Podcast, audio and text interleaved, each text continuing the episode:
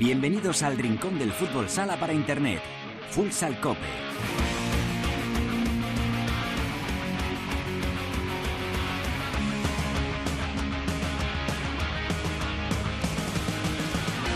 Hola, ¿qué tal? Bienvenidos a Futsal Cope, la casa del fútbol sala en cope.es. Alcanzamos el programa número 395, el decimoséptimo capítulo de la duodécima temporada, en este espacio reservado a todos los amantes de este deporte. Ya lo sabes, nuestro rinconcito exclusivo para hablar, sin mirar el reloj, de fútbol sala. Estamos a siete días exactos para que comience la Copa de España, pero estamos en una semana con dos jornadas de liga en la que siguen pasando cosas. Hoy nos vamos a meter un ratito en el vestuario de uno de los equipos que está luchando por la, por la permanencia en Primera División, Manzanares Quesos el Hidalgo, con su capitán Dani Juárez. Vamos a comentar cómo viene el fútbol sala estos días con el análisis de Cancho Rodríguez Navia y de Sergio Barahona. Vamos a hablar también con otro español que sigue haciendo muy bien las cosas fuera de nuestras fronteras. Es Gerard Casas, entrenador del Pajan Rangers de Malasia, con el que ha quedado Teresa Sendín. Y también ha quedado Albada con otra protagonista, Anita Luján, después de un interesantísimo Brasil-España. Así que ya lo tenemos todo preparado para comenzar con Álvaro Español en el control de sonido. Esto es Futsal Cope.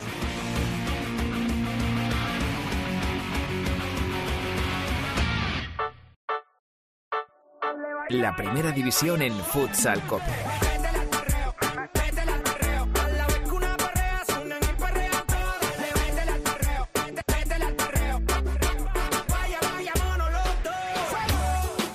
Bueno, hay que reconocer que es una semana dura para los millones de fans que tiene Daddy Yankee a lo largo del mundo porque esta semana hemos conocido de su boca, lo ha hecho a través de un vídeo en YouTube que tiene un montón de reproducciones como todas sus canciones, que dice que se retira. Tiene 45 años, aunque no lo aparente.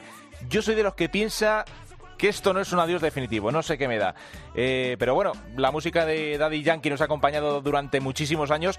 Es perreo en estado puro el que va a sonar en este Futsal Cope 395 para entrar en la primavera con buen sonido. Suena en el comienzo de este programa, métele al perreo.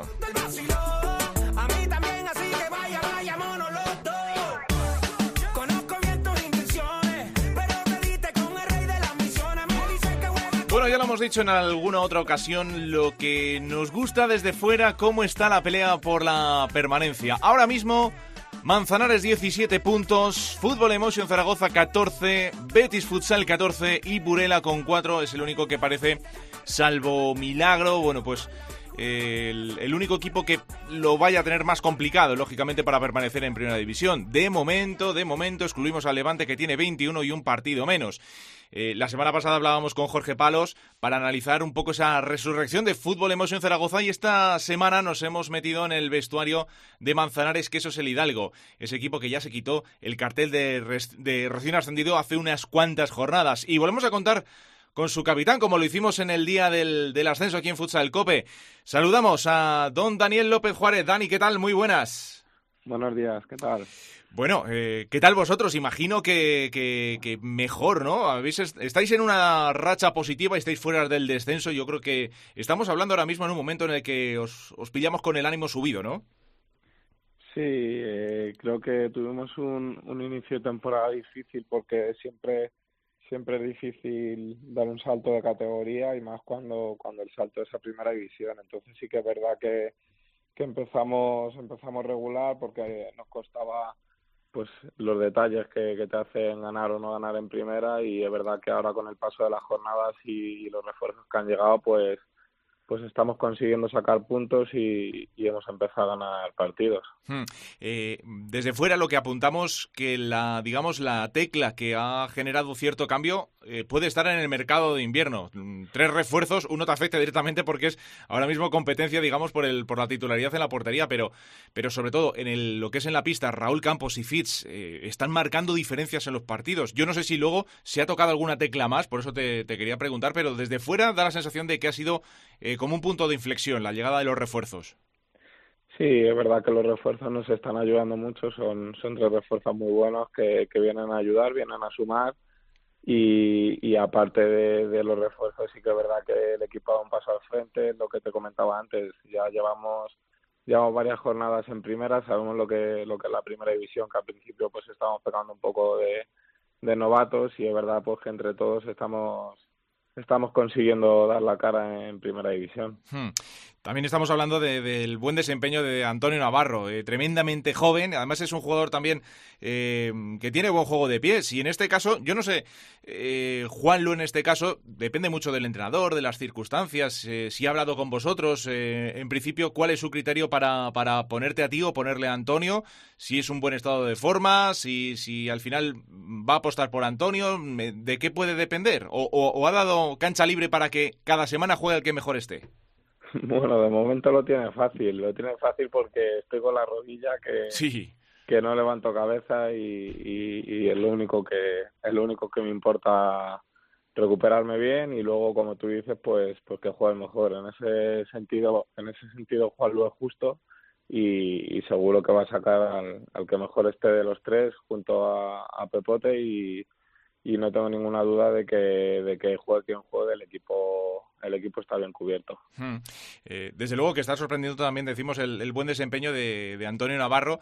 Yo no sé si en España faltan circunstancias para que los entrenadores apuesten por esa generación de, de, talento joven que tenemos eh, repartido por todos los equipos o casi todos los equipos de, de la primera división en la, en la Liga Nacional de Fútbol Sala, pero eh, luego lo estamos viendo, ¿no? Decimos, joven, es que Portugal tira mucho de jóvenes. Aquí los jóvenes están respondiendo, ¿no? Sobre todo esa generación que viene de conseguir aquel europeo sub-19, eh, están respondiendo. Yo no sé si en ese caso falta valentía también por apostar por, por estos jóvenes talentos, o lo dicho, a lo mejor es que en España hay una liga tan, tan potente y con tan buenos jugadores que cuesta hacerle hueco. ¿Cómo lo ves?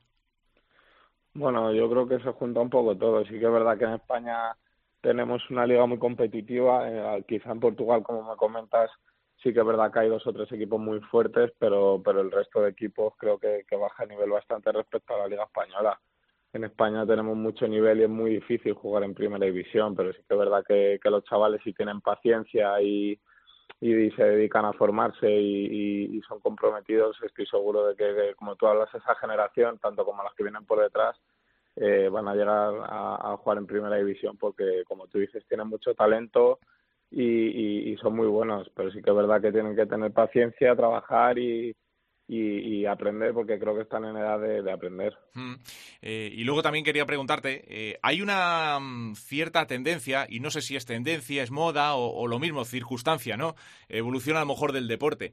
Eh, se parece que se valora, se empieza a valorar mucho el que un portero también tenga destreza, el buen juego de pies, ¿no? Eh, que acompañe las salidas, que, pueda generar a lo mejor situaciones de 5 para 4. Se está viendo yo creo que cada vez más. Eh, y en vuestro caso es que se cumple tanto en ti como sobre todo en Antonio, que lo estamos viendo. Eso lo suele, ¿es marca del entrenador o es el entrenador el que aprovecha que tiene un buen portero que va bien con los pies? Eso, en vuestro caso, ¿cómo, ¿Cómo, ¿En qué situación estáis? Y sobre todo tú como portero, eh, ¿en qué punto crees que se encuentra en este caso nuestro deporte?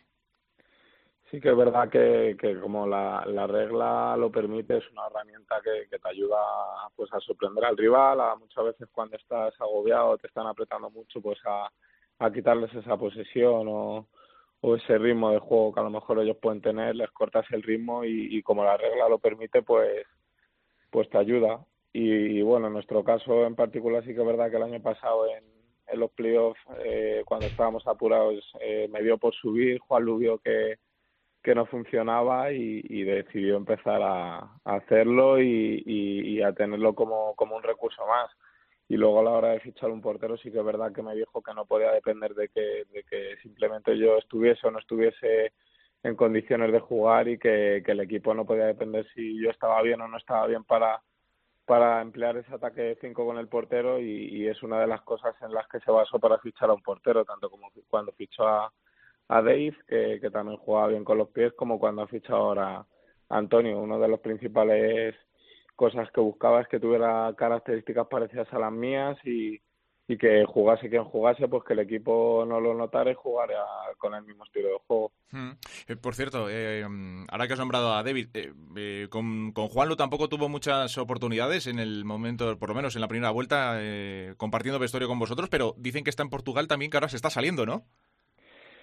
Bueno, al final muchas veces se me, se me infravalora porque dicen, ¿por qué no juega uno? ¿Por qué no juega el otro? Y, y quizás es que que el que tiene delante está bien, ¿no? No, era, muy muy buen portero y, y, aquí es verdad que a lo mejor no tuvo la oportunidad que, que él esperaba, pero pero sí que es verdad que tiene cualidades muy buenas y, y ahora, pues como te dices, lo está demostrando en Portugal. Mm.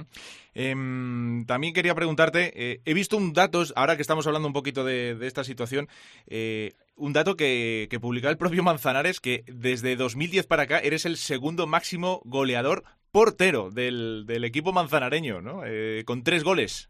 Nada menos, hombre, a ver, eh, dentro de, lo que cabe, se empiezan ya a valorar los goles que son capaces de generar los, los porteros, o sea, como, como algo ya que empieza a ser eh, una tónica más habitual, ¿no? Sí, sí que es verdad que, que yo no soy un portero que, que suele meter muchos goles, hay porteros que suelen meter mucho más, yo suelo, suelo ser más asistente, ya que no tengo no tengo no tengo ese, ese disparo ese ese tiro de cara a portería pero sí que es verdad que, que las ocasiones que generamos con el juego de cinco son mucho más que, que los goles que yo pueda meter al final lo que lo que buscamos no es que yo meta el gol sino sino crear un desajuste ese mm. dato verdad que, que está bien pero no no es relevante porque es lo que te digo, lo que buscamos es, más que yo meter el gol, pues que, que la defensa no, no se espere por, por dónde vamos a atacarle. Bueno, eh, también eh, quería preguntarte, evidentemente, la puede ser la pregunta del millón. La calculadora de vuestro vestuario, ¿en cuántos puntos está la salvación de, de Manzanares? Bueno, nosotros somos ambiciosos y desde el principio hemos dicho que, el objetivo era conseguir 30 puntos y que con eso estábamos prácticamente, no te voy a decir 100% porque en fútbol nunca se sabe, pero con 30 puntos estábamos salvados. Es verdad que como se dio la, la primera vuelta parece que la salvación se va a quedar en, en algún punto menos, pero nosotros esa, ese objetivo que nos marcamos de los 30 puntos lo seguimos manteniendo y, y es el objetivo que tenemos para, para seguir otro año más en primera división. Hmm, eh, el calendario tampoco es fácil porque veo por delante que tenéis equipos eh, del estilo Valdepeñas, Jimby, eh, Palma y terminar una temporada en la última jornada frente al Betis. ¿Cómo pueden estar las cosas de aquí en la última jornada? Madre mía, no sé si mejor no pensarlo a estas alturas. Nosotros es que da igual por dónde mires el calendario que juguemos contra quien juguemos, es imposible que ganemos a ningún rival fácil porque porque tienen todos un potencial, la verdad, que, terrible. Como hablábamos antes, la primera división de España yo creo muy fuerte y, y juegues contra quien juegues, vamos, ya lo demostró Burela incluso que, va último viniendo a nuestra casa y, y, nos consiguió sacar un empate. Juegues contra quien juegues es, es muy difícil y, y bueno, lo único que, que espero llegar a Sevilla la última jornada salvados porque si no ese partido la verdad que fuera de casa puede ser de infarto. Sí, sí, sí, desde luego. Eh, bueno, y a la última para terminar, antes de, de, que vayas a entrenarte, sin dar muchas pistas, ¿cómo se le puede ganar al Barça? Bueno, pues al Barça se le puede ganar de, de que ellos no tengan el día y, y, nosotros tengamos un partido perfecto, que tengamos esa pizca de suerte de, de cara a puerta y, y que ellos no la tengan, porque para mí tienen uno de, los mejores equipos que, nunca han tenido, súper completo, tienen de todo, tienen para mí una de las mejores porterías, tienen a, los dos, tres mejores jugadores del, del mundo, Ferrao, Pito, eh, Lozano, tienen, tienen de todo. O sea, que, que, lo que te digo, que la bombonera apriete mucho, que nosotros tengamos el día y, y que ellos no lo tengan. Bueno, y por qué no soñar, o sea que hay que estar, hay que jugar el partido y eso será este próximo fin de semana. Eh, Dani, gracias por atender de nuevo la llamada de Futsal Cope, que te mejores pronto y, nada, seguir disfrutando de este final de la, de la temporada. Ya te digo que yo no sé desde dentro, pero desde fuera se disfruta mucho esa lucha por la permanencia porque va a ser a auténtica cara de perro. Gracias y, y mucha suerte para lo que queda de temporada. Muchas gracias a vosotros. Un saludo. Ahí está Dani Juárez, el capitán de Manzanares, que eso es el Hidalgo, analizando un poco esa pugna por la salvación. Seguimos en Futsal Cope.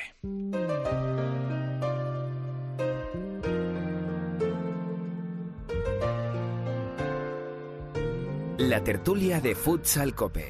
Antes de que digas nada, ya tus ojos me confirman todo.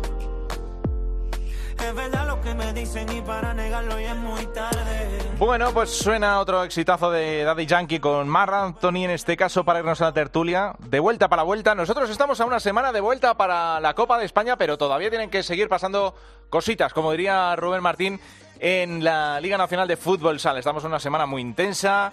Eh, en la que, bueno, pues eh, los ocho equipos de la Copa están, son los que son, conocemos perfectamente los cruces. Y en la liga, pues eh, ahí sigue la batalla. frentes abiertos por arriba, una segunda vuelta que nos espera interesantísima y sobre todo por abajo. Por eso hemos charlado esta semana con el capitán de Manzanares, que es algo. Para analizar un poco el momento que vivimos en el fútbol sala español, hemos convocado a dos buenos amigos. Sergio Barahona de Cinco Radio. Sergio, ¿qué tal? Muy buenas. Buenas, ¿qué tal? Y Cancho Rodríguez Navia, compañero de Gol, ¿qué tal? Muy buenas. Hola, buenas tardes a todos. De Gol y de Pista Azul. Eh, Sergio, eh, me pasa, llevo yo ya temporada y media en la que cuando quiero nombrar a Sergio Barona, el jugador que ahora está en, Fútbol Emotion Zaragoza, me sale Sergio Barahona y cuando me acuerdo de ti me sale Sergio Barona. Eh, no sé si le ha pasado a más gente tú que te, vives, te mueves en un entorno muy futsalero. Sí, sí, me han preguntado ahí, pero no tenemos nada que ver. Apellidos totalmente diferentes. Con Cancho no hay ese problema, porque como no hay ningún Canchao ni ningún Cancho Junior en estos últimos eh, años, pues no hay ningún problema para llamarle por su nombre. O sea que todo en orden. tampoco, sí, sí, ¿Cómo ni? Ni canchiños, tampoco. canchiños, podría haber, pero me gusta, ¿eh? Me gusta. Tú canchiño, algo... Eh, tenemos jugadores buenos a los que les pones un niño de estos y ya se revaloriza el nombre. Es mejores, sí, sí. Toda una estrategia de marketing. Bueno, eh, nada, veníamos, estamos, eh, venimos de charlar con, con Dani Juárez, el capitán de Manzanares, un poco preguntando por esa pelea tan, tan bonita que hay por la salvación. ahora mismo... Dice que la calculadora en Manzanares la tienen con 30 puntos, que esto a lo mejor se viene un poquito a menos, pero claro, nos quedan todavía enfrentamientos directos, nos quedan jornadas apasionantes, Betis sumando, Manzanares sumando, claro, fútbol hemos en Zaragoza sumando en ese duelo que vivimos ayer frente a Manzanares, lo de Burela parece complicado. Y la gran pregunta, como diría Manolo Lama, que se hace todo el mundo, eh, ¿a Levante le incluimos o a lo mejor eh, Levante todavía no, no, peligra? Tiene pendiente ese partido frente a Industrias, que no se pudo jugar, pero eh, yo creo que en el vestuario de Paterna hay una señal de warning que no cabe ahora mismo en el, en el vestuario. No sé, ¿cómo lo veis? Em, Sergio, empezamos. Sí, yo creo que es lo que dices tú. La, la señal de, alarma está, pero yo creo que se lo van a jugar más entre Betis y, y Zaragoza. Porque yo creo que a Burela yo ya le doy más que más que por perdido. Está a, a 13 puntos de, de Manzana, de bueno, está a 11 puntos de, Zaragoza, que es el que marca ahí la salvación. Hmm. Y yo creo que entre Zaragoza y Betis son en los que se la van a jugar. Hmm. Y Cancho, ayer precisamente hablábamos eh, también en la retransmisión de gol, en ese Barça Sota, de la importancia también de los enfrentamientos de directos por ganar el, el gol a verás. Ahí se va a jugar bastante chicha, ¿no? Ahí... Sí, sí, lo comentábamos ayer, incluso ese gol de, de retamar en el partido contra Zaragoza y el Betis eh, puede, puede al final valer un ascenso o un descenso, ¿no? Por esa igualdad que llevan de, de, del gol a vera general y del particular. Bueno, vamos a ver si, si el Levante entra o no entra. Es una pregunta muy interesante porque es verdad que cuando entras en dinámicas malas y, y si no eres capaz de dar ese saltito, si no gana este partido que tiene aplazado, yo creo que Sota y Levante, aunque parezca un poco un poco fatalista, se pueden meter en líos, ¿eh? porque los de detrás, como bien habéis comentado, están sumando, poquito o mucho, pero siguen sumando, ¿no? Y, y Sota ya una, una racha horrorosa últimamente y Levante, ¿para qué vamos a comentarlo? ¿no? Entonces, les haría falta una victoria, una victoria un poco que les dé esa fuerza, pero si no se pueden meter, pero evidentemente entre Manzanares, Fútbol Emotion y Real Betis se van a jugar la, la otra plaza de descenso. Y desde luego que Burela, para darlo prácticamente por desahuciado, ojito, el, el miedo, digamos, miedo entre comillas, el respeto con el que se juega, evidentemente el respeto hay que tenerlo siempre en la pista, pero, eh, por ejemplo, eh, Velasco lo decía, ojo con ese partido frente a Burela, eh, que a nadie le engañe porque el Barça no estaba precisamente en su mejor momento. Ayer Rivera de Navarra también pasó apuros para conseguir sumar los tres puntos. en fin, al final el, equipo burelés es de los que, como viene con esa necesidad, genera cierto miedo y, cierta inquietud. Al final, a Levante le vino bien también ganarle a, Burela en otro partido que decíamos, como pierda Burela, ojo, porque se mete ya en un lío, ya se mete hasta arriba en el, en el barro. Sí, si me preguntas a mí, te digo que ojo con Burela porque está defendido. Para mí es prácticamente imposible, sería hmm. un milagro a pesar del cambio de entrenador, pero ojo porque cuando te liberas de esa presión que, que, van a tener en el momento que ya estén descendidos, va a ser un rival muy incómodo, porque vas a jugar liberado, vas a intentar cosas que no intentas, no tienes ese problema de los puntos, es decir, quieres además hacer méritos para seguir el año que viene o para que otro equipo te pueda fichar en primera. Ojo que Burela, una vez que esté sentenciado, puede ser juez de, de muchas cosas. Mm, además, teniendo enfrentamientos con, fíjate, equipos como, como Jimmy, como Palma, como Inter, Industrias, al final son equipos que se van a querer meter en la, entre los ocho primeros. O sea que eh, no es que digamos que vaya a ser juez de la competición, pero, pero ojito también con ese final de, temporada. Eh, de momento, bueno, todo tranquilo de cara a la, a la, Copa, aunque los entrenadores digan que todavía quedan jornadas por medio y demás. Eh, y además, Sergio, te lo pregunto a ti porque tú eres reconocido interista. Yo imagino, eh, lo apuntaba David Ramos cuando se enfrentaba frente a Inter y, lo hacía con un criterio y un acierto que yo creo que no hay nadie que, pueda decir lo contrario. A Inter, quitarse la, mochila de saber si iba a estar o no en la Copa, yo creo que ha sido un punto de inflexión vital para el devenir de lo que queda de temporada. Sí, sí, es que yo le, yo el partido de Sota, que era justamente el que si ganaba Sota se clasificaba Sota para la Copa, si empataba se clasificaba, creo que era Córdoba, y si ganaba Inter se clasificaba Inter. Yo creo que a partir de ahí, el único partido que ha perdido ha sido el de después contra Rivera, y yo ahí pensé, otra vez la dinámica negativa, pero es que desde ahí lo ha ganado todo. Y además, ahora dice que es que no se le puede descartar para nada. Es decir, que ahora va a llegar la Copa de España y ¿por qué no va a ser candidato para ganarla? Al final es el mejor de tres y, bueno, que se lo pregunten a Jaén, ¿no? Eh, que ganó dos, dos copas en, temporadas eh, tremendamente difíciles, ¿no? Por ejemplo, en la liga regular, pero ahí están. O sea que es otro torneo diferente. Por eso eh, siempre desde aquí vamos a reivindicar larga vida a la Copa de España. Eh, vosotros, yo no sé si también, a lo mejor por, por, las dinámicas, precisamente, sin mirar a la clasificación, a Inter o a Palma se les puede dar eh, por favoritos o, el Barça, vamos a ver cómo llega, si llega Ferrao o no. Esquerdiña ayer además se lesionó. Mm, ojo porque estamos en una semana en la que cualquier detalle puede decidir el, el transcurso de la semana que viene. Cancho. Vamos a ver, por partes, e Inter es verdad que ha entrado en una dinámica buena, eh, lógicamente se han liberado, lo que pasa es que tiene unos cuartos de final complicados entre los dos equipos que mejor tendencia llevan, ¿no? Junto con Palma, lo que pasa es que Palma, eh, yo no sé, sí que tiene mala suerte en el sorteo, siempre le toca, en los últimos cinco años le ha tocado Inter y casi siempre con un resultado desfavorable, ¿no? Vamos a ver si Palma da ese último saltito que le falta, que le vimos que no pudo darlo en la Supercopa y acaba por, por creerse que puede llegar a, a, a, títulos, ¿no? Y luego el Barça, efectivamente, el Barça, si la lesión de Esquerdiña se confirma, tiene un problema. Tiene un problema, eh, parece eh, simple, pero es que no tiene zurdos. Y jugar sin zurdos es muy complicado, ¿no? Para, para muchas cosas, para muchas acciones a balón parado, para el 5, para 4, pero sigue siendo el favorito. Lo vimos ayer, Javi, como con cuatro acelerones que peguen y si además recuperan a Ferrao, son capaces de dar la vuelta a un partido que pueden tener anestesiado. Mm, a una semana para la Copa, Sergio, ¿tú tienes tu favorito eh, o, o te dejas de llevar un poco por la inercia tan bonita de esta competición en la que vete tú a saber?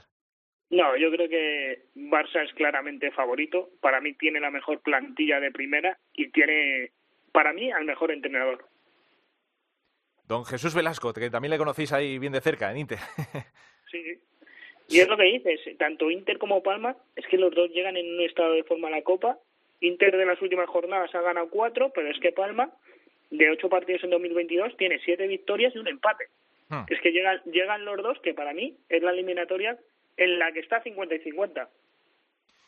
Vamos a ver, porque yo no sé los porcentajes y vamos a ver otra Copa de España. Llevamos unas temporadas en las que parece que puede saltar alguna sorpresa y al final siempre gana alguno de los que está en las quinielas de prácticamente todo el mundo. No sé si la Copa de Jaén va a ser diferente y luego sobre todo también eh, va a ser interesante ver a Jaén también como, como anfitrión. Eh, bueno, pero eso va a ser la semana que viene. Yo le voy a dejar espacio a Santiduque para que la semana próxima eh, tengamos tiempo para charlar tranquilamente de la, de la Copa.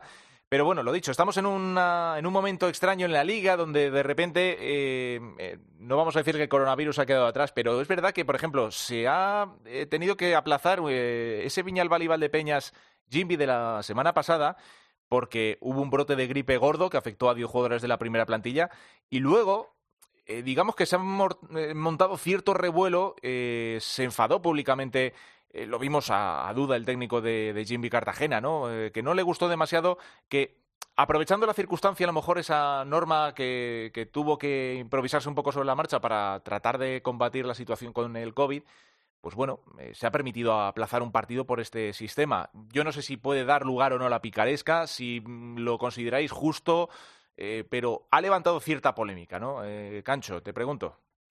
Hombre, ha levantado polémica porque ya de por sí los calendarios están siendo muy regulares. Mira, ayer había, no sé si lo habéis leído en las redes sociales, un tuit de Javi Rodríguez que hacía hincapié eso, decía, se aplaza uno por el COVID, que lo puedo entender, se aplaza otro por la gripe, ya lo entiendo menos, y ahora se aplaza otro por gotera, ¿no? Dice, al final, a ver si me aplazan este sábado, decían, como es Javi Rodríguez, hmm. a ver si me aplazan este que tengo concierto, ¿no?, con mis amigos. Bueno, yo sé que al final soy partidista, ¿no?, pero yo siempre tiro un poco a, explicar a la gente que no conoce la situación, y creo que desde que la Real Federación Española se encarga de todos estos temas, el desbarajuste es mucho mayor, ¿no?, porque no, no tiene esa experiencia, yo creo que tampoco tiene el mismo interés que tenía la Liga Nacional de Fútbol Sala en los eventos, lo hemos visto con las entradas de la de la Copa, el disparate que hay y la, y la, y la mala resolución que se ha hecho de la, de la distribución. Bueno, yo creo que se entra, se entra en antecedentes y cuando al final ahora todos los clubes tienen servicios jurídicos muy, muy potentes y pueden decir, oye, como que si uno tiene gripe, pues ahora nosotros tenemos otra, sarampión o tenemos otra cosa y si os habéis aplazado a tal equipo, no lo, no tenéis que aplazar a nosotros. Y eso al final acaba desvirtuando mucho la competición y sobre todo desconectando a los espectadores. Mm, eh, claro, Valdepeñas, por ejemplo, decían, eh, ahora el partido que jugaron, en el que perdieron precisamente eh, este pasado martes, decían, eh, aquí está la muestra, tenemos, hemos tenido que venir solo con nueve, tenemos cuatro jugadores todavía eh, cao, lesionados, no ha podido contar David Ramos con toda la plantilla al completo. Como diciendo, no, no, es que nosotros hemos pedido la suspensión porque de verdad había diez jugadores enfermos sin poder competir. Es como... Javi, perdona, pero tú ayer viste en el partido de televisión que, que Osasuna tenía cuatro. Sí, sí. No fueron cuatro. Efectivamente. ¿Dónde pones el límite? Es complicado, ¿no? Claro, ¿eso cómo se regula? No sé, Sergio, eh, si tú también crees que puede haber lugar para la picaresca o, entiendes que esté justificada la, la polémica por esta situación. A ver, es una situación complicada en la que si un club te está pidiendo que aplaces un partido y te lo justifica, es que es difícil decirle que no, pero claro, creas precedente. Y a la mínima pues vas a, vas a hacer que otros equipos por enfermedad pidan aplazamientos y se los vas a tener que conceder porque ya has creado un precedente anteriormente. Hmm. Eh, también es verdad, claro, es que quien quiera pensar mal va a poder pensar mal, ese es el único problema, porque por ejemplo, eh, todos conocemos a gente, yo no digo más o menos cercana, pero bueno, a lo mejor bajas médicas eh, un poco de aquella manera, lo digo ya a título personal y no lo digo aplicado al, fútbol sala, pero que se puede aplicar si surge la situación. Pero es que no sé, yo no me gusta ser mal pensado, ¿eh? y sobre todo con los clubes, con todo el trabajo que hay detrás.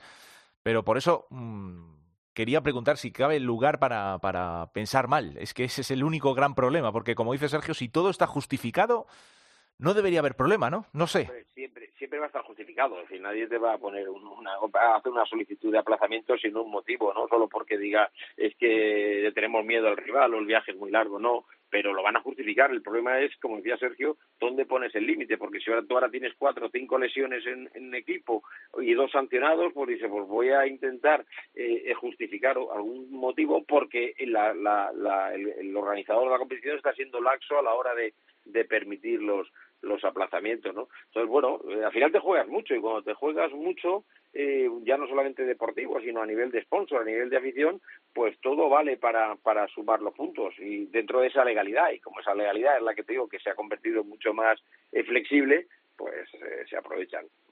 Hmm. Em, bueno, pues la verdad que quería preguntaros por ese, por esta cuestión que yo creo que se ha hablado un poquito de, de ellas algo diferente a lo que veníamos, una pandemia que, ojo, no hay que perder el rastro, ¿no? Porque los datos ahí siguen subiendo, bajando. Bueno, vamos a ver cómo, cómo termina la situación. Y de momento parece no afectar a la, a la competición, así que esperemos que todo se siga desarrollando bien. Eh, de momento aplazado ese Levante Industrias, por eso, por, por eh, problemas, eh, el temporal, Paterna, que no lo dejó practicable y bueno, pues se tuvo que que aplazar, así que veremos a ver qué es lo que, lo que sucede. Bueno, tenemos este fin de semana otra jornada interesante, yo no sé de los partidos que hay, hay un Inter Jaén, un Palma Jimmy Cartagena, partidos interesantísimos, el, el Betis Levante, por ejemplo, del, del próximo domingo, eh, ¿qué creéis que puede seguir pasando en esta, en esta semana? Ojo que el Pozo ha vuelto a ganar, no sé si romperá, servirá para romper o no la, la dinámica esa, o las dudas que volvían a, a flotar por el vestuario de, del equipo murciano. Bueno, si quieres empiezo yo. Empiezo yo. Eh, mira, para mí los dos partidos más interesantes son el primero y el último. Es el Palma Jimbi porque es en esa lucha por la segunda plaza y sobre todo no por la segunda plaza simbólica, sino por dar esa sensación al Barça de que de que tienes un, un rival de, que te puede llegar a, a, complicar la vida, como el año pasado hizo Levante en la final, ¿no? Y termino por el Real Betis Levante que haremos en gol, porque aquí se pueden definir muchas cosas, ¿no? esas alarmas que tú hablabas antes, Javi, de, Levante, si no gana este partido, pues pueden venir otra vez eh, eh, esos miedos a verse en una situación complicada, ¿no? Y sobre todo, psicológicamente, en, la, en esas dinámicas de equipo que hablábamos antes, suele pasar. Tú piensas que el, el, el, Levante el año pasado tiene dos opciones muy claras de ganar la liga en el último partido, primero en la eh, en el partido en los 40 minutos y luego en la prórroga a pocos segundos y no son capaces de sacar adelante esa situación o el Barça la revierte con su calidad, lo que queramos apuntar, pero no le, no le dan la vuelta, ¿no? Entonces eso eso permanece en la cabeza de los jugadores, decir, cuando hemos tenido una situación para, para salir o para definir, no lo hemos hecho. Bueno, pues si ahora se meten en un problema, pues a lo mejor también les aparecen esos, esos miedos. Mm, eh, ¿A ti qué partido te, te apetece para este fin de semana, Sergio? Pues yo me voy a quedar con dos, que es un Sota Córdoba y el Industria Rivera, que puede ser ahí el que marque también un poco el distanciamiento de, de Sota, Rivera que se meta ya en los puestos mirando los playoffs. Ese, ese doble duelo en el que se juega desde la posición 8 a la, a la 11 puede, puede marcar diferencias. Mm. Eh, bueno, y una última. Sergio, eh, yo no sé si tú pudiste ver eh, in situ el, el, último clásico que tuvimos, que la verdad es una pena porque ha pasado muy desapercibido. Ya sabéis los problemas que, que, hay con los temas de televisión y sobre todo pues, los equipos eh, eh, los equipos que se salieron ¿no? de, del, acuerdo de la Liga Nacional de Fútbol Sala con, con MediaPro y al final, bueno, pues el, el, el, follón que ha tenido Footers ¿no? con la federación y demás. Eh, se tuvo que ver a través de un streaming en YouTube que gestionaba Fuch Sports y es una pena que el clásico en YouTube creo que tuvo un pico de 600 y pico espectadores. Quedó como muy, muy, muy deslucido. O sea, es una retransmisión. Yo no sé, ¿tú pudiste verlo, en, Sergio, en el pabellón? ¿Fuiste al Jorge? Sí, al... sí por suerte estuve, estuve en el Jorge Garbajosa y que lo puse por Twitter. Para mm. mí, la primera parte fueron los 20 minutos de Inter desde desde la final de Copa de España de, del año pasado, Center contra el Barcelona, uh -huh. para mí han sido los 20 mejores minutos de, de Inter. Sí, sí, es que está, está en un momento eh, brutal y además eh, eh, Paul Pacheco está, como, como bien sabemos, no sé, parece que eh, se ha tocado alguna otra tecla, más o menos con los mismos y algún refuerzo que ha llegado en el mercado invernal, pero bueno, por lo menos ha sido eh, has podido verlo in situ, ¿no? Eh, yo lo preguntaba también porque la gente que pudisteis estar en el pabellón, fenomenal, pero luego, pues que un partido así se quede sin, sin una cobertura, bueno, pero en este caso es por la decisión de, de, de Inter, que tampoco tiene más, o sea que la verdad que es una pena, ¿no? Lo hemos comentado también varias veces, Cancho. Bueno, me, me la pone votando, es decir, yo me elevo un poco sobre sobre sobre el partido en sí, sobre la, el aspecto deportivo, creo sí. que hay que elevarnos y buscar un poco la, la, la parte de la competición. Insisto sí, sí, lo de antes, es decir, la federación, desde que hace este golpe de, de, de, Estado sobre, sobre la Liga de Fútbol Sala, pensábamos que era para mejorar, algunos pensarían, yo evidentemente he trabajado 16 años en la federación, hmm. eh, no tenía no tenía muchas dudas, ¿no? Pero pero es que esto es un desprecio, es decir, el clásico del fútbol sala español, que había más gente, hubiera más gente en la, en la grada que en la televisión, tres yo lo vi con la televisión a base de, de ir enlazando con links, etcétera, y acabamos viendo el partido 326 personas. Sí. Si eso es cuidar el fútbol sala, si eso es eh, promocionarlo, si eso es ayudar a los sponsors para que inviertan en este deporte, es así, pero no, pero esto es otra de las mentiras que nos llevan contando eh, Rubiales y compañía desde, desde que asaltaron en la Liga Nacional. Lo que pasa es que, y, y perdonadme que sea así de duro, lo que pasa es que en este tipo de conflictos, y ahora tenemos uno de verdad en, en Europa muchísimo más grave, evidentemente, sí, eh, ponerse de perfil no vale no vale, sino que se pongan de acuerdo, que negocien. No, no, si no se puede negociar. Si, si, eh, si no te recibe Putin, tú no puedes negociar. Si, si, si se enroca en su posición, no puedes negociar. No, bueno, pues insisto, salvando, que nadie entienda mal, salvando la distancia, no hay negociación. Si tú no quieres eh, eh, que alguien eh, llegar a un acuerdo, lo único que quieres es quedarte bajo cualquier concepto con la competición, aunque sea a coste de, de deteriorarla, pues está pasando lo que esto, que a mí un Inter, eh, el Pozo, como están los dos equipos, con las plantillas que tiene, se ha visto por 325 personas, me parece lamentable. Mm, sí, la verdad que ese es el, el, problema, que es un producto buenísimo, es un partido con un cartel buenísimo, y encima, como dice Sergio, eh, la mejor versión de Inter en esta temporada eh, frente al Pozo Murcia, que también tiene un muy buen cartel sin duda, pues, pues la verdad que es, es una pena que en este caso la logística, la, la situación esté así. Pero bueno, Sergio, eh, fortuna que tuviste de, de poder verlo en el, en el pabellón. Yo yo que así un poco más imparcial, Sí. te puedo decir que es, un, es una pena que Sí. un deporte que nos ha dado tantas alegrías Mm. esté como esté ahora. Mm, Sí, sí, sí, vamos, eh, coincidimos en que haya en que haya esa división, pero bueno, que al final cada uno es, es dueño de, de- de sus palabras y en este caso los clubes pues eh, sabrán lo que es mejor para ellos, pero bueno, Se- Sergio, ¿me permites una cosa? ¿Me permites, Sergio? Sí, sí. Sí, es que no se puede ser imparcial. Es que no se puede ser imparcial. Tú puedes tener tu opinión y tu apoyo, pero no se puede ser imparcial en el sentido, entiéndeme literalmente, de decir, bueno, eh, son dos son dos que se están pegando, ¿no? Que se están pegando en algo que nos concierne a todos, ¿no? Y en esa batalla hay que ver quién quién quién quiere o quién puede. Si no pasa nada, si, si yo soy el primero que sabes que no que no estoy eh, estoy en un bando porque por- pero por convicción, ¿eh? No por otra cosa, por Mm. convicción del fútbol desde hace eh, 40 años. Pero da igual, pero si yo veo que los del otro lado eh, lo hacen bien, mm, repliego como pasó cuando hicimos la, la Federación de Fútbol hace, no había nacido ninguno de los dos, cuando hubo el cisma de la Federación hace cuarenta y tantos años, ¿no? Es decir, no pasa nada, si lo haces bien, yo soy el primero que digo, oye, que vengan los siguientes y no pasa nada, como nos ha pasado cuando eres jugador, como nos ha pasado cuando eres seleccionador, pero, pero, pero no vale que el que venga estropee lo que ya está funcionando, solo por, por, por, por quedarte con él. Mm. Eh, ya que lo has nombrado, eh, hablabas de Putin y demás, esto se parece más a precisamente que es más una invasión que una guerra, más una invasión de, de- de unos derechos que ya estaban firmados eh, que de una guerra.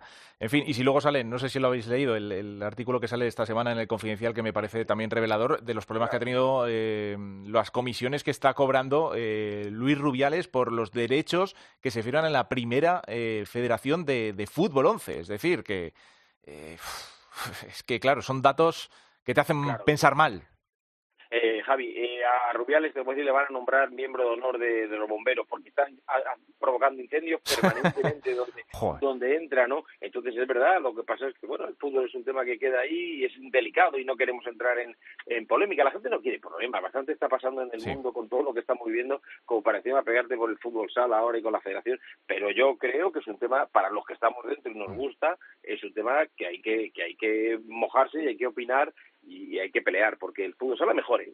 Sí, desde luego. esté, pero porque mejore. Desde luego, sí, sí, sí, por eso mismo, porque luego la situación te encuentras eso, clásicos que al final pues pues pues parece que pasan más desapercibidos por por eso, pues por malas decisiones de, de algunos. En fin, ojalá, bueno, pues el, el tiempo dirá que es que no queda no queda otra. De momento, bueno, pues vamos a seguir tirando de la Liga Sports TV este próximo fin de semana y de gol para disfrutar de la jornada 21 antes de la Copa de España. Compañeros, que como siempre ha sido un placer charlar un ratito con vosotros. Un placer. Igualmente. Igualmente, Eh, un abrazo. Abrazo, Un abrazo. para Cancho Rodríguez Navi y Sergio Barahona, que no Barona, eh, en este Futsal Cope. Seguimos, nos vamos de viaje con Teresa Sendín.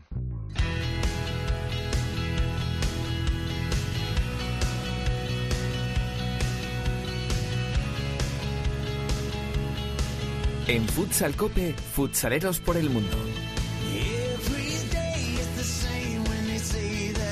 Momento para saludar con esta sintonía a la directora Teresa Sendín. Hola Teresa, muy buenas. Muy buenas, ¿qué tal? Bueno, sigues en tu empeño de llevarnos muy lejos. Parece, da la sensación a veces, escuchando Futsal Cope, de que eh, si te dedicas a esto del fútbol sala, eh, te metes entrenador, que hay que irse demasiado lejos para que te puedan ir bien las cosas. Eh, bueno, en realidad mentimos un poco porque te iba a decir, nos llevas a Malasia, pero en realidad nos vamos a quedar, por suerte, cerquita, ¿no? En, en España.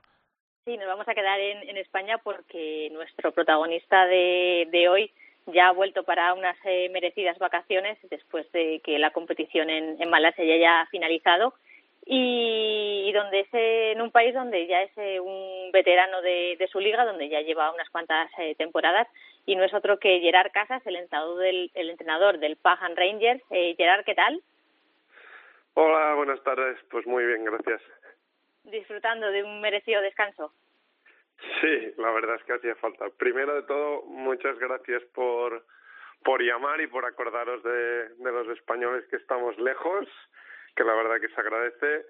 Y sí, la verdad es que después de ocho o nueve meses sin, sin casi parar, literalmente, pues ahora podemos pasar tres o cuatro semanas en España, que la verdad que se, se va a agradecer mucho. Bueno, temporada finalizada y en un año en el que habéis acabado segundos en la Liga de Malasia. Eh, sí, la verdad es que hemos vivido una transformación muy grande en el club. Éramos un club con jugadores muy muy veteranos, y conocidos en, en el país. La mayoría de ellos se nos han ido a, a países, a equipos de Kuala Lumpur, de la capital, y la verdad es que nos hemos quedado con una plantilla con muchos jugadores jóvenes, casi todos menos tres eh, menores de 25 años, casi todos locales de, de nuestra ciudad y la verdad es que han sido unos meses muy duros pero muy gratificantes porque la progresión ha sido ha sido increíble y con una de las plantillas más jóvenes pues hemos conseguido ser subcampeones. ¿Cómo has vivido esta esta nueva temporada en Malasia? Pues la verdad que, que disfrutando muchísimo, evidentemente con mucho trabajo y presión como siempre en nuestra profesión, pero he disfrutado porque después de dos años muy complicados a nivel de, de COVID, igual que en Europa se sufrió, en Asia ya sabéis que, que ha sido aún peor, las restricciones han sido mucho más bestias, mm, tanto a nivel personal como profesional las cosas han sido complicadas y con muchos obstáculos y la verdad es que poder competir en condiciones casi normales olvidándonos del COVID pues ha sido una gozada. Eh, cuando has acabado esta temporada, ¿has sentido que se han cumplido los objetivos que os marcasteis a principio de temporada? Sí, totalmente. La verdad es que nos preocupaba un poco esta liga porque, como te he dicho, perdimos muchos jugadores importantes en las dos últimas temporadas y los jugadores que en las últimas dos ligas casi no jugaron eh, iban a ser los protagonistas. Yo estaba confiado y estaba tranquilo porque sé del nivel que tienen y sé que, eran capaces de hacer un, un buen papel, pero en el club estaban un poco preocupados. El objetivo era estar entre los tres o cuatro primeros. Además, la liga se ha disputado íntegramente en Kuala Lumpur, en el, en el campo de entrenamiento del equipo que ha sido campeón. Eso significaba que todas las semanas íbamos a viajar 10, 12 horas en bus. Eh, los equipos de Kuala Lumpur, que son la mitad de la liga, pues no viajaban. Jugamos 14 partidos en nueve semanas, o sea que físicamente iba a ser muy duro y con una plantilla muy joven y la verdad es que quedar segundos y haber luchado hasta casi el final para tener alguna opción de, de hacer el milagro y ser campeón, la verdad es que todo el mundo en el club está muy contento, yo incluido, y, sí, objetivos cumplidos y satisfechos. Ya llevas unas eh, cuantas temporadas en, en Malasia, ya eres, eh, te conoces todos los secretos de, la competición y de tu equipo. A nivel de esa evolución de, tu equipo, de ese primer equipo que te encontraste cuando, cuando llegaste al, al proyecto y cogiste los mandos de, de tu equipo, ¿cómo estás viendo esa, esa evolución, ese dar pasos al frente e ir eh, evolucionando? Pues ha sido un cambio muy grande pero la verdad es que he disfrutado muchísimo, aún lo estoy haciendo, estoy muy contento. Yo cuando llegué me encontré, me acuerdo que hablamos hace bastante tiempo, hace dos años, me encontré un club con jugadores muy veteranos, eh, cinco jugadores de la selección que solo venían el fin de semana, cosa que en Europa es impensable y para mí era impensable, ah, y cosas bastante extrañas y poco profesionalizadas. Ahora la verdad es que somos un equipo profesional, todo el mundo está siempre para entrenar. Ah, tácticamente el país está bastante, bastante atrasado y también el cambio ha sido muy, muy brusco, muy grande, aunque ha sido a lo largo del tiempo. La verdad es que jugamos muy diferente que todos los equipos en la liga, eso es una realidad y para nuestros jugadores también eh, fue complicado adaptarse a mí, yo me tuve que adaptar a ellos, como tú dices, llevar tiempo y conocer muy bien al país, a los jugadores, a la cultura ayuda muchísimo y ha sido un cambio muy grande, lento o rápido, no lo sé cómo, cómo verlo, pero muy bueno. Yo estoy muy contento con la transformación y, y mi evolución personal también con ellos. ¿Y cómo has visto la, la competición? ¿Ha cambiado mucho desde, desde que llegaste? ¿Se ha dado pasos para esa profesionalización, para al final ser una, una liga que sea un poco más eh, referente y que esté un poco en la lupa de, de todos? Pues sí, no.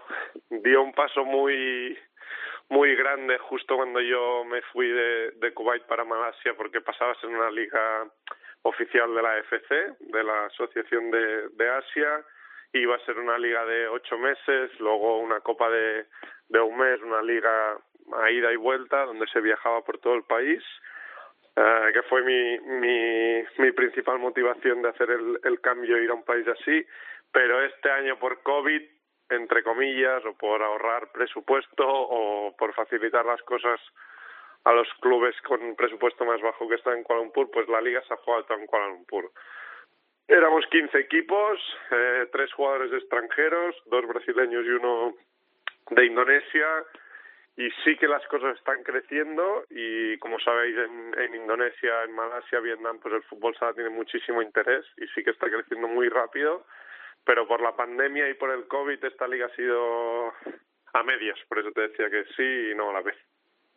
Y viendo un poco el futuro, ¿el próximo año volverás para allá? Complicada pregunta.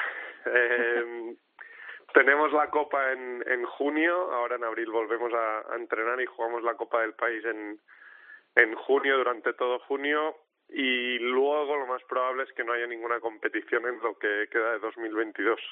Yo tengo contrato hasta diciembre y el club ya está trabajando y está intentando que continuemos un año más, pero la verdad es que llevo cinco años o llevaré cinco años en Asia y las cosas son complicadas y, está muy lejos de, de casa y sí es una posibilidad continuar ahí, pero también con mi representante estamos mirando a ver si podemos acercarnos un poco más a casa o volver a casa, si, si puede ser. Bueno, no queda otra que, esperar, Gerard. Así que bueno, eh, es, es, entendible eh, que al final tire la tierra, pero bueno, la verdad que no está, no es mala plataforma, ¿eh? los países asiáticos, los países de, de Oriente Medio para, para, crecer y luego, bueno, pues eh, volver con más fuerza, ¿no? Quién sabe. Al final nunca se dan pasos en balde. Así que nada, ánimo y como siempre, gracias por atender la llamada de Futsal Cope. Muchísimas gracias por el trabajo que, se, hacéis por el fútbol sala y hasta pronto. Gerard Casas, entrenador del Pajan Rangers en Malasia, Teresa, y además eh, esta semana, en una semana en la que eh, ya nos queda, como estamos vendiendo ya la Copa de España, pero en Italia ya van a tener un poquito más de suerte que nosotros esta semana, ¿no? Eh, empieza ya esta semana, ¿no? La competición allí. Exacto, y jueves arranca la primer, los primeros partidos de, de la Copa en, en, Italia con una gran representación de, de, españoles en varios equipos, así que les deseamos toda la suerte del mundo para que por lo menos ese título caiga en, en manos españolas y que podamos celebrarlo con ellos y puede ser la semana que viene. Mm, y el, la gran pregunta que nos hacíamos todos, que dónde va a acabar Esteban. Había eh, interés de, creo que eran tres equipos españoles, también de alguno más de Europa, y al final eh, ya se ha resuelto ese culebrón, por si alguien no lo sabía, ¿dónde se ha ido Esteban? Pues al final, después de tantas novias, eh, como se suele decir, que habían salido por, pujando por, por Esteban, el jugador que se desligaba del KPRF eh, ruso hace apenas unas semanas ya ha firmado como nuevo jugador del Sporting de, Portugal, así que pone rumbo a la liga portuguesa y, y, le deseamos también mucha suerte para que acabe la temporada y, y todos los éxitos posibles eh, que pueda conseguir. Sí, señor. Esteban Cejudo, jugador internacional que pueda terminar eh, además en un equipo puntero top como es el Sporting. Teresa, gracias. Nos escuchamos la semana que viene. Hasta la semana que viene. Un beso. Seguimos, venga.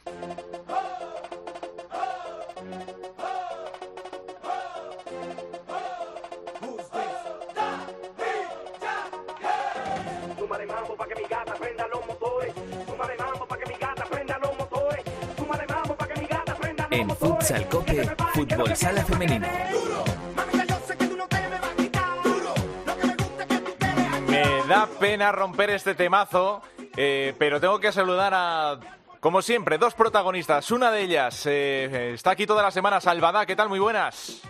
Buenas tardes, Javi Jurado. Es que esto es un himno del perreo aquí en España y me apetecía un montón eh, que pudiera darte paso con esta canción. Bueno, la he bailado unas cuantas veces, lo he de reconocer. ¿eh? Hombre, unas cuantas veces. Mira, mira que me extrañaba, ¿eh? mira que me extrañaba. bueno, y también para charlar con otra protagonista, otra vez de la selección española que ha sido eh, noticia esta semana por esa victoria frente a Brasil, a la campeona del mundo. Son amistosos, pero cuando se trata de un España-Brasil, eh, esos partidos tienen muy poco de amistosos. Bueno, la verdad es que un partido contra Brasil poco de amistoso y más en las condiciones en las que veníamos de esa eh, de ese aplazamiento de la Eurocopa había muchas ganas de, jugar un partido eh, muy competitivo y creo que, que eso es lo que, lo que hemos visto y yo la verdad que disfruté muchísimo. Sí, sí, desde luego. Se pudo ver por Teledeporte el, lunes por la noche y, y, además en un pabellón eh, Imbroda de Melilla que, bueno, tuvo una entrada aceptable. Eh, pero bueno, mejor que nos lo cuente una de las protagonistas, ¿no? Eh, Alba. Hombre, nosotros lo vimos, pero quien lo vive es quien puede contar esa experiencia y qué mejor que la capitana de la selección, Anita Luján. Anita Luján, buenas tardes. Hola, muy buenas. Bueno, la verdad es que lo decimos y lo hablamos entre nosotros, disfrutamos muchísimo viendo ese partido. Fue una maravilla, no solo por la calidad de los dos equipos, por, por ver ese pabellón lleno, por fin tener una televisión que, que retransmita un partido tan importante frente a una selección como Brasil, pero ¿cómo lo vives tú como capitana? Bueno, pues a ver, como dices, al final jugábamos contra Brasil, que en los últimos torneos mundiales siempre han ganado todo y bueno, pues con muchas ganas y uno de los partidos más, más bonitos que se pueden jugar, así que con mucha, mucha ilusión. Bueno, quizás lo que yo veo desde fuera, que, que os conozco desde hace muchos años, y también lo habéis dicho vosotros, lo habéis recalcado eh, en estas semanas, es que hay una piña, ¿no? Quizá como hacía tiempo que no había. Eso eh, se nota desde fuera, pero imagino que desde dentro algo habréis hecho para que esto es lo que veamos nosotros. Pues sí, a ver, es verdad que el grupo está está muy bien. Eh, llevamos toda la temporada también trabajando juntas y, y bueno, creo que al final si, si fuera del campo hay un equipo, como se como se ha visto, pues dentro se, se transmite lo mismo. Así que la clave lógicamente ha sido esa, porque para ganar a Brasil eh, o, o ganas como equipo no, o no lo consigues. Bueno, es cierto lo que dices, que, que si no vas como equipo es imposible y aún así eh, no fue un partido fácil, estuvo muy igualado, muy disputado, pero mm, es cierto que había mm, como esa tristeza por ese aplazamiento de la Eurocopa, que luego te voy a, preguntar por eso, pero llegáis a Melilla, hay un recibimiento espectacular en el aeropuerto, el pabellón se llena, es como ese plus de motivación para, para salir a por todas. ¿Qué habláis entre vosotras eh, en el vestuario después de, de ver todo eso que habéis vivido en Melilla? Pues bueno, es verdad que como dices, al final, después de enterarnos de, del aplazamiento del europeo, pues bueno, no queda otra que, motivarnos, que seguir trabajando y, y bueno, pues era era un partido, como te digo, que, que motiva mucho. Y ya encima cuando llegamos y vimos a toda la gente apoyándonos, pues pues algo muy muy bonito. Para las que a lo mejor ya lo habíamos vivido antes, pero para las las nuevas, pues pues imagínate también. Sí, ojalá, ojalá que, que se vivan más momentos como eso. Es cierto que, que después del partido del otro día, en unas declaraciones que, salías, te emocionabas y mucha gente nos emocionamos contigo al verte, al verte hablar, porque sabemos que, que ese aplazamiento de la Eurocopa es un palo duro. Eh, ¿Cómo os lo comentan a vosotras? ¿Cómo os informan? ¿Y qué es lo que, lo que se comenta dentro del vestuario de ese aplazamiento? Bueno, pues, pues nada, nos dijeron que, pues por la situación que se está viviendo entre Ucrania, Rusia, bueno, todo lo que ya sabéis, pues que no se podía, que no se iba a jugar y que ya se dirían fechas fechas a concretar. Es verdad que bueno, es un palo gordo porque creo que fue muy muy próximo a, a la competición y no nos lo esperábamos. Pensábamos que podía ser que se podían tomar otras decisiones, pero esa no. Entonces fue fue complicado, pero bueno, ya te digo que que al final estamos acostumbradas también a, a, llevarnos palos y lo importante es que el grupo pues pues ha estado unido y, y que hemos trabajado muy bien y bueno pues pues hemos disfrutado también al máximo de, del momento que teníamos que era jugar contra Brasil. Fíjate Ana que yo creo que eh, ese aplazamiento de la Eurocopa os dio un plus para jugar contra Brasil porque eh, contra Brasil es lo que dices hay que jugar como equipo Individualmente es cierto que la calidad de España es innegable y la de Brasil también, pero yo creo que ese plus psicológico encima vais perdiendo, remontáis. Eh, esa victoria eh, se consigue también por esa rabia que teníais dentro. No sé si vosotros lo vivís igual, pero sí que es cierto que, que yo lo veo un poco como que os ha ayudado a dar ese paso y ganar a Brasil. Sí, a ver, es, es que es lo que te digo, al final el aplazamiento del europeo, pues eh, fue duro para todas y bueno, pues es también una manera de, de demostrar que, que el fútbol sala se merece, pues eso, otro otro trato, yo creo. Y, y bueno, pues fue un plus para, para demostrar a pues toda la gente que, que hay que apostar por nosotras. Y ya por último, te dejo que ya puedas descansar un poco, que merecido está después de, de estos días intensos. Bueno, eres la capitana de la selección, te hemos presentado así, también la capitana de Futsi. Allí tenéis a Nadia, que es ucraniana, su familia directa ya está en Navalcarnero. Hace unos días hablábamos también con eh, la capitana de Melilla, que allí tienen pues a dos jugadoras ucranianas. ¿Cómo estáis viviendo toda esta situación desde el propio club? ¿Estáis intentando hacer algo o, o hay alguna respuesta institucional desde Futsi? Pues a ver, en este caso me pillas un poco porque es verdad que llevo casi todo el mes fuera, pero bueno, sí que sí que antes de irnos pues ya o sea, ya en un partido no sé si bueno, si salió que bueno, pues intentando un poco apoyar a nuestra compañera Nadia y bueno, también a pues a toda la, gente que está un poco viviendo esta situación. Entonces desde el club sí que se están volcando y, y bueno, eh, es un poco lo que conozco, ya te digo que a nivel más institu- institucional no lo sé porque he estado fuera, pero bueno, que, que al final todas estamos poniendo un poco nuestra parte para pues para ayudar también a otras compañeras. Por ejemplo, yo he recibido mensajes de compañeras de la selección ucraniana que están intentando pues eso, buscar equipo y, y bueno, entre todas pues ayudando también un poco. Oh, pues Anita, eh, es un placer como siempre escucharte. Eh, me gusta que, por ejemplo, en este caso el, fútbol sala sirva para mm, darle visibilidad a un problema tan gordo como es el, el- que tienen ahora mismo jugadoras, en este caso eh, de Ucrania. Eh, me parece lo mejor que se puede hacer desde el deporte, sin duda alguna, y luego además, si en lo deportivo eh, te mides a Brasil y se le gana por quinta vez en la historia, pues mejor que mejor. Así que bueno, mira, por lo menos eso que, que os lleváis. Gracias, Anita, una vez más, como siempre. Gracias a vosotros. Anita Luján, una veterana de guerra, eh, nunca mejor dicho, eh, del fútbol sala español. Eh, Alba, eh, me quedo también con esa frase, qué pena, ¿no? Eh, ya estamos acostumbradas a, a recibir palos. Es eh, la constante, a pesar de los pasos que se siguen dando, pero un poco también la, la realidad que todavía acompaña, ¿no? Al, a- en este caso al deporte femenino. Sí, bueno, es una, una sensación de que siempre es muy fácil. Es cierto que estamos en una situación crítica, Sí. dramática, de cuatro equipos, dos están eh, realmente implicados en, en esto, Sí, sí. pero desde mi punto de vista es que es muy fácil siempre eh, tomar alguna decisión que sea, quitamos eh, la competición de Europeo femenino, cualquier competición eh, femenina, porque es mm, muy fácil, ¿no? No mm, que, que no es como anular o cancelar una masculina. Así que esa es la sensación que tenemos todas. Es lógico, es lógico y se entiende. En fin. Eh, de todas maneras, eh, el- otra noticia en este sentido buena para eh, hablamos de la Copa de la Reina, ya conocemos sede. Yo no sé, Alba, eh, si va a haber mucha fiesta o no del 6 al 8 de mayo en tu tierra, eh, en Orense. Bueno, no lo sé, pero cuando lo he visto me he emocionado, ya te voy a decir, porque evidentemente que la Copa de la Reina, eh, que yo he vivido dos ediciones en Ourense, una era bastante pequeña, todavía jugaba allí, luego la otra ya estaba terminando la carrera y, y fui en una de esas primeras eh, prácticas que, que realicé dentro del periodismo deportivo. Por fin la Copa de la Reina vuelve a Ourense, se va a jugar en el pabellón Paco Paz, que es impresionante. De hecho, la selección masculina también estuvo jugando hace eh, un par de años allí partidos amistosos. De momento hay siete equipos clasificados. Hay un, par- un partido que está todavía aplazado, que se juega este sábado entre Juventud y Alcorcón. Así que entre el 6 y el 8 de mayo, fiesta del fútbol sala femenino en Ourense en la que evidentemente voy a estar como sea.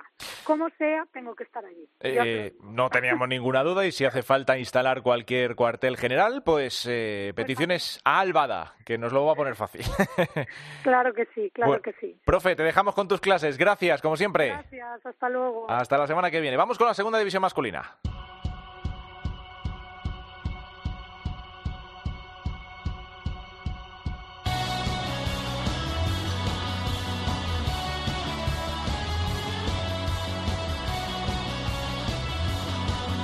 La segunda división en Futsal Cope. Bueno, venimos en una semana en la que eh, ya se han puesto al día Barça B y Oparrulo, ya están todos los equipos con 28 partidos disputados, eh, tuvieron que jugar ese partido aplazado de la jornada 23 con empate a uno, un punto que a Oparrulo le viene de lujo para sus aspiraciones de cara a la permanencia. Eh, seguimos un poco con la cuenta atrás para que Noya consiga el ascenso matemático a primera división, le bastaría con un punto en este partido que va a jugar el próximo sábado frente al Club Deportivo Leganés. Eh, además juega en casa, en Galicia, Noya, en su, ante su gente, así que lo va a tener eh, muy de calle el conjunto gallego. Venimos de la jornada 28 en la que ganaba el Visoquero Mantequera 5-2 a Full Energía Zaragoza, ganaba también el Leganés 3-2 al Móstoles, el Barça B a Bisontes Castellón 5-1, se imponía también elegido 6-4 al Atlético Mengibar, ganaba Peñíscola 8-1 frente a Inter, eh, el Alcira ganaba 1-3 frente a Talavera, también ganaba y además con goles el Atlético Benavente 10-4 al Unión África Ceutí, victoria del Noya frente a Oparrulo. Y eh, ganaba el domingo el Betis B al filial de Palma, a Visit Calviedroval por 7 goles a 5. Este fin de semana eh, se juega todo el, bueno, casi todo el sábado, al margen de Senoia, Portus, Apóstoles, Leganés. Tenemos el Bisontes, Castellón, Visoqueru, Mantequera, Unión África, Ceuti, Talavera, Atlético Mengibar, Peñíscola, Móstoles, Atlético Benavente, Full Energía Zaragoza, elegido, Alcira, Real Betis B y el domingo se cierra la jornada con el Visit Calviedroval, Barça B e Inter B o Parrulo Ferrol, ojo ese duelo de equipos penúltimo frente a último, con más ventaja, lógicamente, para el conjunto gallego. Lo dicho, puede ser el fin de semana en el que celebremos el ascenso a Primera División del Noya. Terminamos.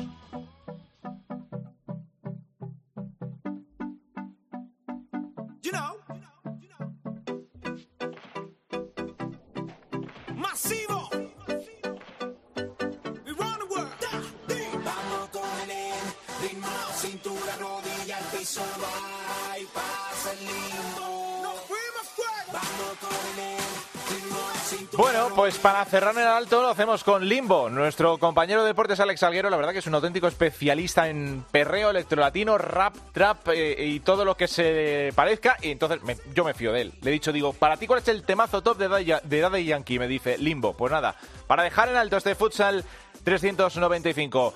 Em, la semana que viene estamos de vuelta, así que feliz semana a todos. Nos escuchamos. Hasta luego.